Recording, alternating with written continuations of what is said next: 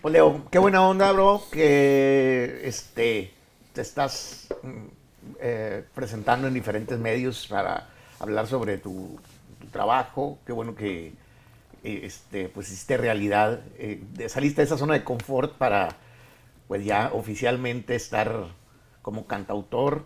Aunque si sale una buena rola de otra gente la grabas, o Por ya supuesto, por- en este disco estoy cantando una canción de Tony Montoya, del un corrido, se llama Las Tres Cruces. Eh, porque pues yo apenas, yo entiendo que mi papá me comentó que la composición es un músculo.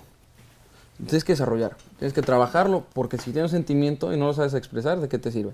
Así que yo entiendo, tengo 23 años, así que estoy trabajando, estoy componiendo, pero pues, yo entiendo que hay compositores que escriben unas joyas, Hay obras una de buena arte. rola y dices, ¿por qué no la voy a Por cantar? supuesto, yo no me limito a no.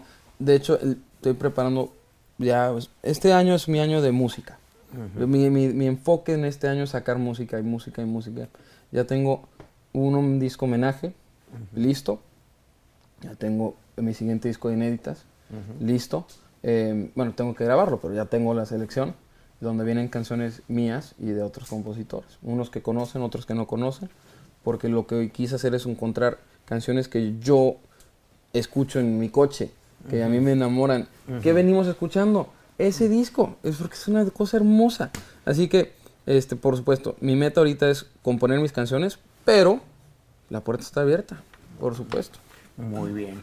Eh, gracias, Leonardo. Espero verte pues muy pronto. Y este, una eh, gira específica de Leonardo ya en concierto todavía no está en plan. Digo, sé que te estás presentando, que haces tu- tus conciertos, eh, pero ya abriste una gira específica o todavía no. Eh, hay, este, para, este año se va a hacer, eh, si Dios quiere, es, la- es el plan que se está haciendo en México y en Estados Unidos, unas presentaciones mías solamente, más allá de los one-offs, más allá de las individuales de vez en cuando, una gira más estructurada.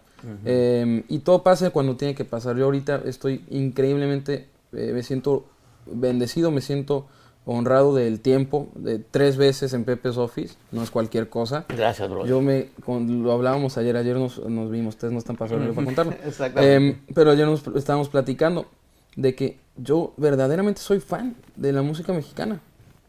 Es- Yo, así como ustedes están viendo esto, yo igual veo, voy a decirlo, acabo de estar, venía en el coche viendo a José Torres en Pepe's Office.